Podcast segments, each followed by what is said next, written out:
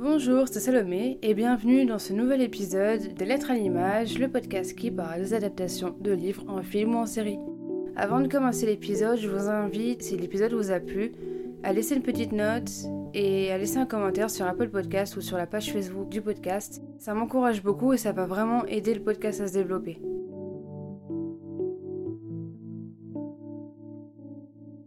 Qu'est-ce qui fait que tel ou tel film ou série est une bonne adaptation? Et est-ce qu'un bon livre va forcément conduire à un bon film ou à une bonne série? Nous allons parler de La liste de mes envies de Grégoire Delacour qui est sorti en 2012. Le film est sorti en 2014 et a été réalisé par Didier le Pêcheur et vous pourrez retrouver comme acteur Marc Lavoine, Mathilde Signé. La liste de mes envies, c'est l'histoire de Jocelyne, une mercière d'Arras qui est mariée à Jocelyn, qui est un ouvrier dans une usine. Le couple vit paisiblement, sans rebondissement, et un jour Jocelyne gagne l'euro million. Mais elle ne le dit à personne, elle décide de prendre son temps avant d'en parler à ses proches, et en attendant, elle fait la liste de ses envies. Donc le livre est assez court à lire, il est très fin, l'écriture est simple et elle nous sert une histoire assez ordinaire, avec des personnages normaux, avec leurs doutes, leurs faiblesses, ce qui les rend profondément humains et assez attachants.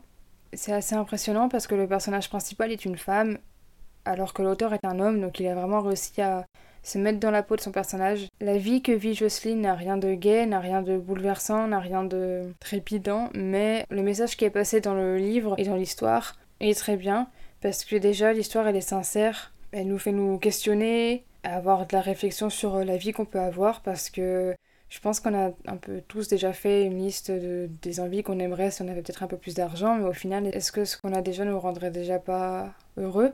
Parce que Jocelyne, elle a l'argent, mais elle rêve plutôt d'améliorer sa petite vie qu'elle aime déjà. Je trouve que le livre est une très bonne adaptation parce que il est très fidèle, même avec ses modifications. Ça peut paraître contradictoire, mais les modifications qui sont apportées servent à l'histoire.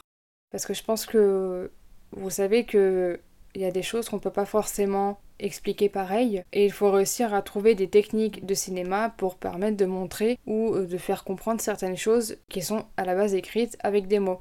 Des fois, les films ont beaucoup moins d'informations que le livre et du coup on perd des informations et des fois on se dit bah ça j'aurais peut-être moins bien compris ou peut-être pas compris si j'avais pas lu le livre. Et le film arrive très bien à le faire parce qu'il fait des modifications qui vont impliquer de comprendre certains aspects. Même si après, voilà, il y a des modifications qui sont vraiment différentes et qui, n'apportent pas grand-chose, mais qui du coup permettent une continuité dans toutes les autres modifications. Donc pour moi, ce film est vraiment une bonne adaptation parce qu'il respecte très bien l'histoire, même avec ses modifications, parce que au moins on arrive à avoir toutes les informations qui sont communiquées dans le livre, mais dans le film, avec euh, les techniques euh, de cinéma.